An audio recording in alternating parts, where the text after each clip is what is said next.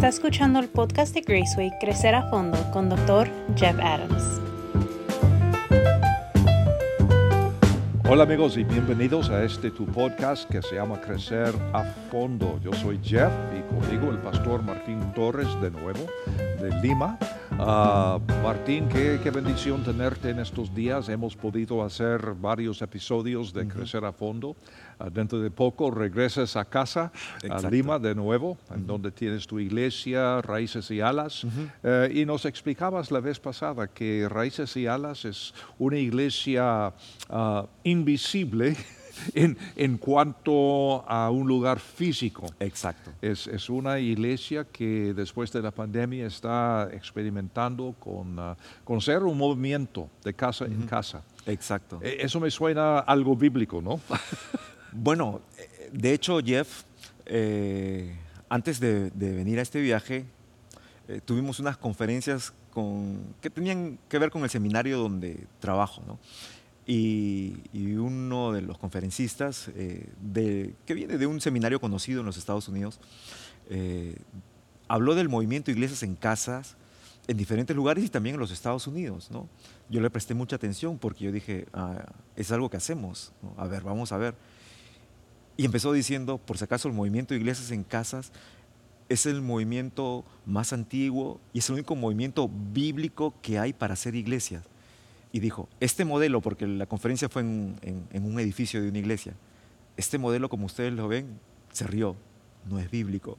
y yo me reí y yo dije, carambas, es cierto. Sí, porque sabemos que fue hasta el tercer siglo más o menos que llegó a ser común que una iglesia tuviera su, su edificio. Exacto. Porque antes estaban o en la sinagoga, en el templo, en las casas, de casa en casa. Es interesante y, el tema que estamos ah, ah, hablando de este tema desde hace meses es el don de ser tú mismo. Pero es, es, importante esto, Martín, porque en el episodio anterior estuvimos hablando de encontrar nuestra identidad en la gran diversidad del cuerpo de Cristo. Y ya que mencionas esto, que algunos dicen que no, es el tema de la iglesia en casa no es bíblico, no es, es lo más bíblico de todo, porque es lo que está en la Biblia, pero siempre he pensado que, eh, eh, ¿cómo es que estamos discutiendo esto? No, mm. que la iglesia tiene que tener su edificio, no, la iglesia. ¿Quién dijo que tenemos que escoger? o, sea, eh, tener un edificio no es pecado, Estar en la casa no es pecado, es, es seguir la guía del Espíritu Santo para el lugar y la circunstancia del momento. Es que a veces asociamos elementos valiosos de la identidad del cuerpo de Cristo con lugares o circunstancias. Correcto. Y he sido pastor en dos iglesias grandes, una iglesia en Centroamérica, otra iglesia acá en los Estados Unidos y en los dos casos hemos sido una iglesia con edificio, que ha sido una bendición. Acá en la ciudad de Kansas hace mucho calor, y también hace mucho frío en el invierno. Los extremos. Y, por eso, qué bendición tener un edificio propio. Pero también tenemos casas. Y estas casas tienen calefacción, tienen clima y es posible estar bien en casas. ¿Y quién dijo que tenemos que escoger? Exacto, mira. Ah, hay, como te decía, hay elementos esenciales del cuerpo de Cristo como el sentido de comunidad, del cual nos habla Hechos 2. Correcto. Y a veces, eh, eh, con el paso de los años, lo que hemos hecho es trasladar la forma de desarrollar la comunidad al edificio. Nosotros, como Raíces y Alas en el Perú, después de la pandemia, el primer año después de la pandemia, quisimos insistir en el modelo tradicional. Vamos a rentar otra vez un edificio y, una iglesia muy generosamente nos brindó sus instalaciones domingos en la tarde. Fracasamos en el sentido de comunidad, Jeff. Fue un fracaso. No regresó la gente y los que iban conversaban rapidito y se iban porque estaban apurados, no, o sea, y los que hacían comunidad éramos los mismos que, habíamos mantenido la comunidad desde, durante la pandemia, incluso por teléfono, como fuera. Entonces, me puse a orar, Señor, ¿cómo trabajamos la comunidad realmente? A las casas. Y en las casas el sentido de comunidad se ha desarrollado de una manera increíble, se ha maximizado el sentido de comunidad. Ahora podemos decir que estamos más unidos como grupo de seres humanos que antes. Creo que tocas un punto importante cuando hablas de la comunidad, pero estamos hablando de la identidad y mi pregunta es esta. ¿Es posible encontrar tu identidad como creyente en Cristo Jesús sin comunidad? La respuesta tiene, creo que la pregunta tiene dos respuestas. En un sentido, vamos a, decir, eh, si yo fuese un cristiano, que llego al convencimiento de mi necesidad de Dios y llego a ser un creyente en Cristo, lejos de una comunidad de cristianos a mi alrededor, es posible desarrollar mi identidad mientras el Señor me traslada a, a una comunidad de creyentes. Pero yo creo que la visión de Dios para la iglesia es la necesidad de la comunidad eh, la, comunidad de creyentes no me va a dar identidad, pero va a fortalecer mi identidad en Cristo. No, mm. entonces, yo no puedo pretender, por ejemplo, ahorita tengo esta conversación contigo y nosotros somos la iglesia de Cristo. ¿no? La iglesia no es el edificio, somos nosotros y quienes nos, quienes nos están viendo si, son cristianos, cristianos también son la iglesia de Cristo con nosotros. Es decir, ahorita, Jeff, estamos teniendo una reunión de iglesia. Sí, sí, realmente. Es, cierto. Es cierto, ¿no? Y, pero a la misma vez, eh, mi identidad no puede ser tomada de mi conversación contigo. Más bien, yo creo, Jeff, que estamos conversando dos personas con identidad. Sí. Y lo que estamos haciendo nosotros ahorita es ayudar a la comunidad de creyentes a fortalecer su identidad sin decirle quiénes son. Conozco tu ciudad ah, desde hace muchos años. Linda ciudad. Linda ciudad, la ciudad de Lima. Y yo sé que en Lima hay iglesias enormes, con edificios grandes desde hace años. He predicado en algunas de esas iglesias, pero también estoy hablando con un amigo, un pastor, que es pastor de iglesias en casas. Y en los dos sentidos existe comunidad. Exactamente, exactamente. O sea, es que la, el desarrollo de este elemento esencial, comunidad de la iglesia, no está atado a un edificio ni a un local. Mira, Jeff, qué interesante que tú hablas de las iglesias grandes, no solamente en mi ciudad, sino en diferentes ciudades. Claro. Jeff, tú has viajado por todo el mundo. Eh, debes haberte encontrado con iglesias, con edificios lindos y de repente con lindos programas cuya gente no ha desarrollado comunidad. Seguro, seguro. En, Europa, por ejemplo, mm. hay estos catedrales enormes que existen solamente para turistas en algunos casos. O estos edificios que se han convertido en hoteles, restaurantes o, lo que fuera. Pero yo recuerdo, ya que mencionas el mundo, yo recuerdo hace muchos años, yo trabajaba ah, de vez en cuando con pastores en Sudáfrica y yo recuerdo un día eh, haber aceptado la invitación de, de predicar en, una iglesia que, no tenía edificio, mm. tampoco tenía casa, se reunía en un campo. debajo de los árboles. Hmm. Y fue una ilustración tan interesante para mí porque estuvimos un domingo, eh, estuvimos un grupo de, qué sé yo, 20, 30 personas en, el campo. Y por, por otro lado del campo, a como 200 metros, había otro grupo de personas y me decían, esos son los musulmanes. Entonces, los cristianos acá, los musulmanes allá, y yo quedé pensando, qué interesante que, son dos grupos tan diferentes y ninguno tiene su templo, su lugar, su edificio. Así que sin mezquita, ah, sin templos, sin edificios, pero los dos grupos reunidos según su, fe. Y desarrollan comunidad. Exacto. Y la comunidad, nuevamente, Jeff, es un rasgo de identidad. Seguro. Porque, claro, está la identidad del individuo que la puede conseguir directamente con el Señor y fortalecer con el cuerpo, el cuerpo de Cristo, la comunidad. Pero también está la identidad de esa comunidad, cómo son. Eh, cuando mis hijos eran pequeños, eh, yo trataba de fomentar en ellos lemas que le dieran identidad con nuestra familia. Tú sabes que a veces los chicos crecen, llegan a la adolescencia y pierden, en la búsqueda de identidad, pierden la relación con su familia. ¿Y cuántos hijos, siendo tú también pastor, cuántos hijos de pastores, Jeff, eh, por ese salmo del hijo del pastor, mi padre es el pastor, todo me faltará? Eh, en la adolescencia se pierden del Señor. Entonces, con mi esposa orábamos, ¿no? Tenemos que darles a nuestros hijos identidad con la familia. Exacto. ¿no? Entonces, yo decía estas cosas, le decía a mis hijos de chiquitos, nosotros somos los Torres Sotil. Yo soy Torres, mi esposa es Sotil, en Latinoamérica usamos los dos apellidos. Les decíamos siempre, nosotros somos los Torres Sotil. Los Torres Sotil no mentimos. Los Torres Sotil leemos la Biblia. Los Torres Sotil cumplimos nuestra palabra. Eso. Le enseñamos. Y un día íbamos en el auto con mi suegra.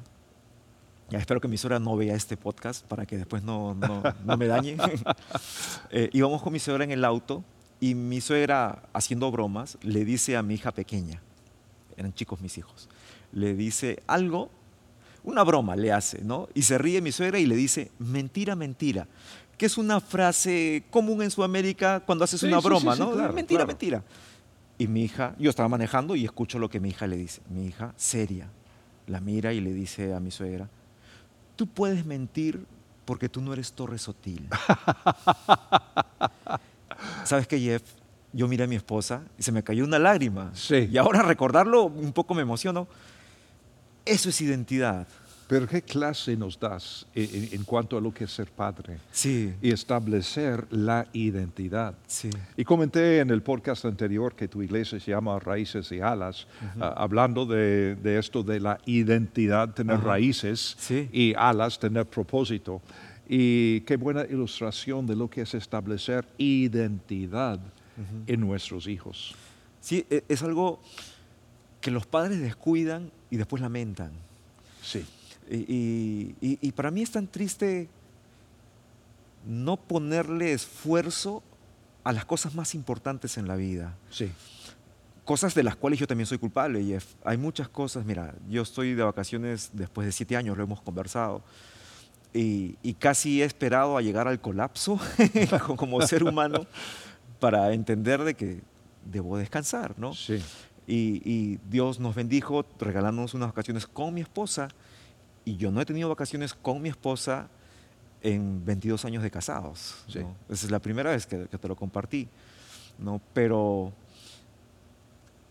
¿por qué llegar a lamentar aquello por lo que podemos trabajar con tiempo? ¿no? Y, la identidad es algo que se forma, se contribuye en la familia también. Te cuento, si me dejas, Jeff, una cosita más con mi hijo mayor, Matías. Tú sabes que criar hijos hombres, Jeff, es un desafío. Eh, en un mundo como estamos ahora, donde se quiere denigrar eh, la identidad de los varoncitos, de las mujercitas, y se denigra el rol del papá y la mamá en la familia, ¿no? A veces yo digo, después de ver tanto desorden familiar, si yo no conociera la palabra de Dios, les daría la razón a algunos, ¿no? Sí, ¿No? Eh, hay que asumir eso, ¿no? Pero yo le, yo le oré al Señor cuando nació mi hijo. Señor, nace un hijo, nace un padre, yo no sé cómo ser un padre. Mi papito fue usado por el Señor en alguna época de mi vida, pero en algunos años no supo cómo ser un buen padre también, ¿no? Como nos pasa a todos, ¿no? Claro, claro. Este, mi papito está con el Señor, ¿no? Y yo lo recuerdo siempre con mucho cariño, pero él a su vez no tuvo un buen ejemplo de cómo ser un buen padre. Mi abuelo también tuvo sus problemas. Entonces nace Matías, yo lo miro y le digo, Señor, aquí tengo un problema. Yo soy un ignorante en cómo ser padre y mis ejemplos no han sido los mejores. Sí. ¿No? Entonces le dije, Señor, ayúdame a criar un varón para ti. ¿no? A que él entienda que él debe ser uno contigo. Identidad. ¿no? Entonces, de muy chiquito yo le repetí a Matías algo, Jeff, que pocas semanas antes de venir lo dije y me conmovió que él repitió del niño, todos los días, Jeff, hasta cuando él era un bebito y no hablaba. Yo me ponía frente a él y yo me ponía así, como un hombre fuerte, ¿no? Somos hombres, somos fuertes, somos valientes, cuidamos a las mujeres, cuidamos nuestra familia, cumplimos nuestra palabra, nos arrodillamos delante de Dios, estudiamos la Biblia.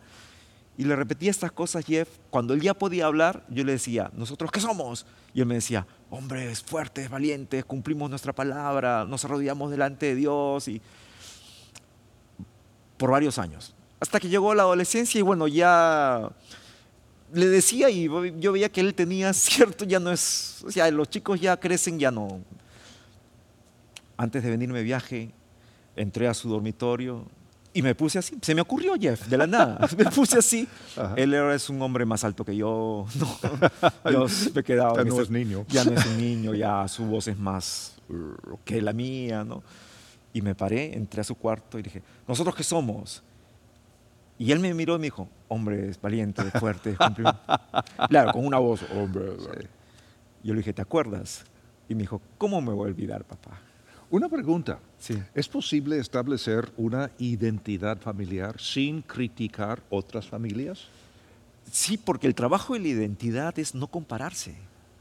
Gracias. Eh, precisamente lo que estoy diciendo. Entonces, cuando alguien diga de, una iglesia, digamos, una congregación, porque desafortunadamente la palabra iglesia ahora para muchas personas significa un lugar físico. Exacto. Pero la palabra viene del griego, que quiere decir congregación, grupo de personas. Sí, que se reúnen. Y, cómo es posible que alguien diga que no, ustedes no tienen uh, edificio, no son iglesia? Y eso digo porque yo recuerdo, hace muchos años estuve con un amigo en Europa, ni digo qué país, porque no quiero identificar nada. Claro. Pero un, eh, amigo mío estaba tratando de establecer una iglesia. Y entonces eh, estaba trabajando con relaciones, estableciendo amistades y, por fin había llegado a compartir el Evangelio con mm. una, pues, una amistad que tenía. Y esta persona dijo, bueno, cuando tú tengas una iglesia verdadera me avisas y vengo. Wow. Porque es, es, la actitud de muchas personas en muchos países. Y eso me hace pensar en una experiencia que tuve hace muchos años en Etiopía bajo el comunismo, cuando era ilegal ser mm. creyente. Y yo recuerdo que me invitaron a una iglesia, una congregación que se reunía cada domingo en una casa diferente. Y tuvimos que llegar una persona entrando, esperando cinco minutos, otra persona entrando, cinco minutos más, otra persona mm. entrando para no levantar eh, eh, sospechas. Eh, sospechas, exactamente. Ahí estuvimos cantando así. Mm. y ¿cómo, es posible decir que eso no es iglesia? Sí, pues es, es, que algo que yo suelo decir a la congregación, y escuché, Jeff, que una vez en uno de los podcasts, esta señora Karen Zamora, que se sienta aquí contigo siempre a compartir, lo recordó, ¿no? Eh, es que el Evangelio, en realidad, en cuanto a exposición, es muy sencillo, nosotros lo hemos complicado.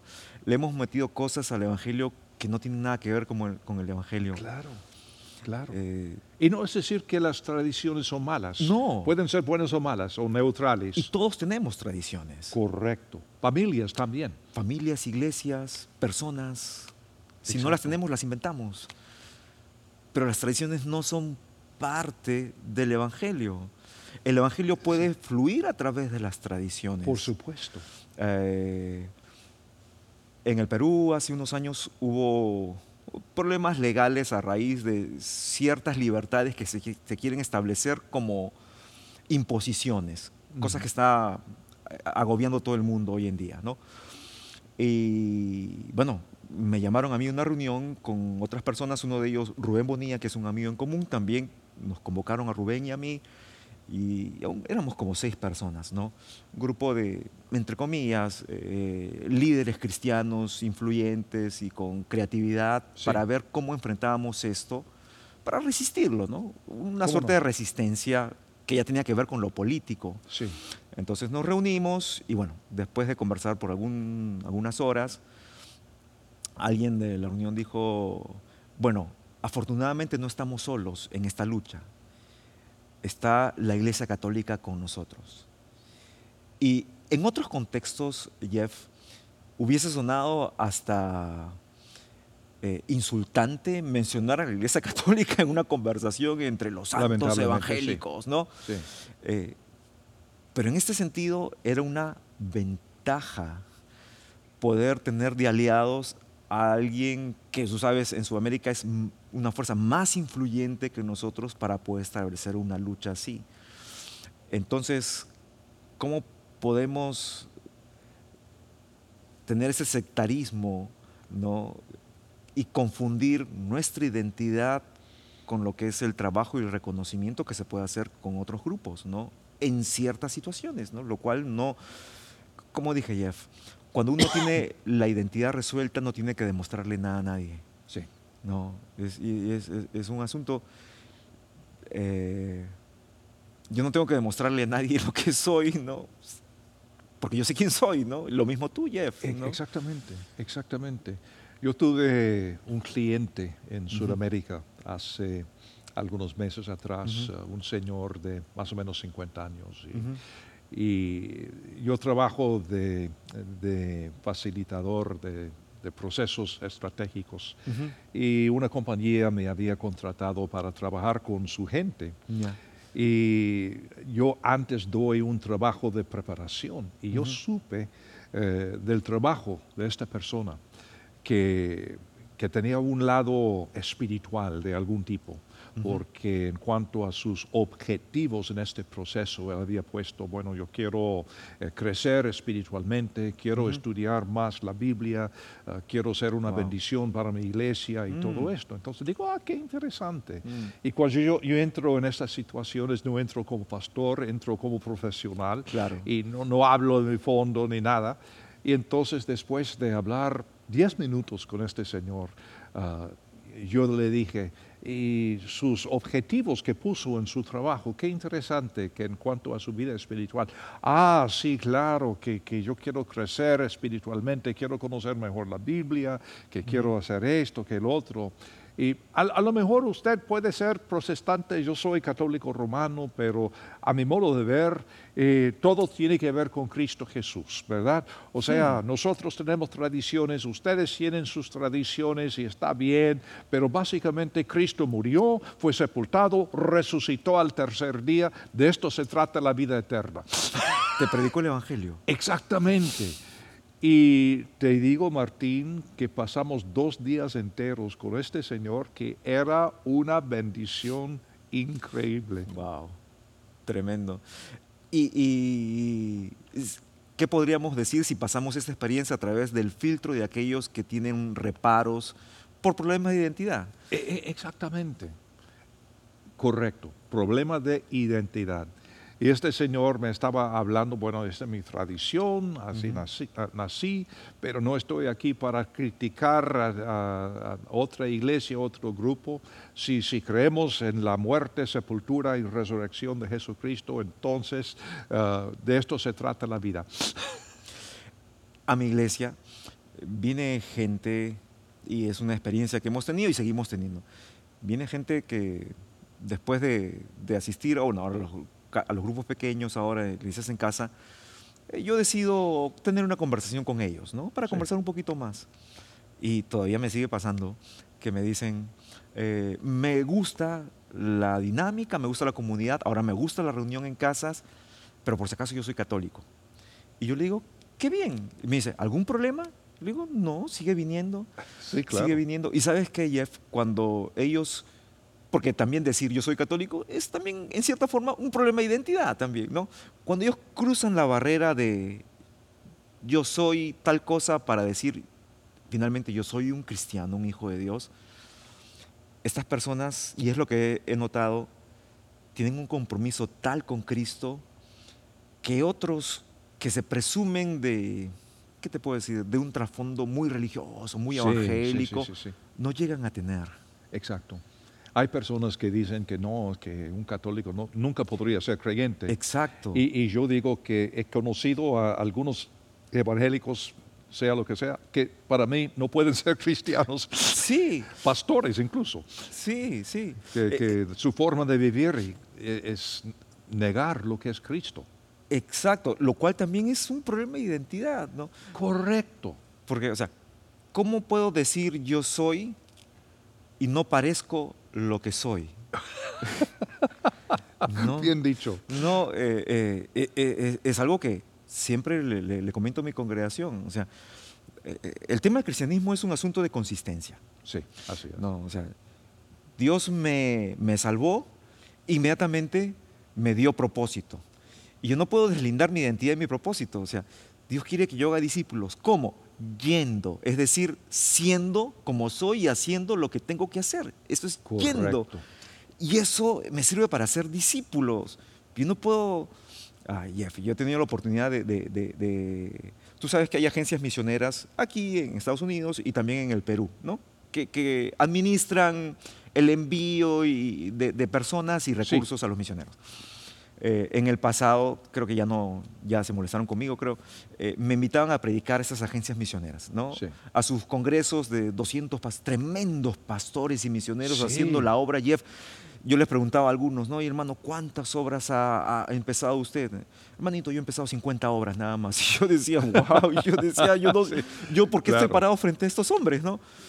Y yo les decía a estos hombres, hablando de Nehemías y lo que significa tener visión, ¿no?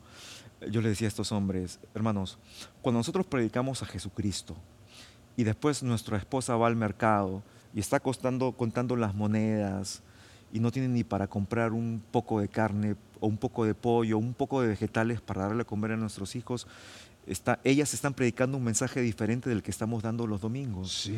Porque yo no estoy hablando de la prosperidad, que es una teología perversa, ridícula y tonta. No, lo que yo estoy hablando es la consistencia. O sea, yo tengo un Dios que nunca me ha matado de hambre. Y, y yo tengo un Dios que es suficiente. Yo no digo que voy a comer manjares todos los días, pero mi esposa puede dar testimonio a la hora que va al mercado para que las demás mujeres, de los hombres que me escuchan los domingos, puedan decir, ese Dios que tiene esta familia es el Dios de verdad. Correcto. ¿no?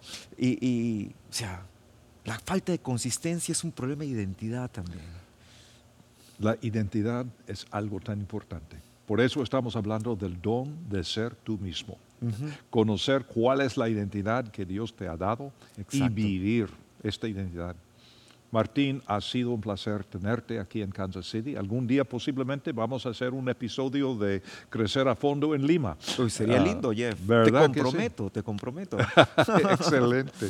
Pues muchas gracias, hombre. Y dentro de poco tienes que volver a casa y Exacto. yo espero algún día verte ahí en Lima. Y ustedes que están con nosotros, muchas gracias por escuchar y ver este podcast que se llama Crecer a Fondo. Sale más o menos cada ocho días. Puedes suscribirte para recibir informe cada vez que salga otro episodio y que el Señor te bendiga hasta la próxima vez.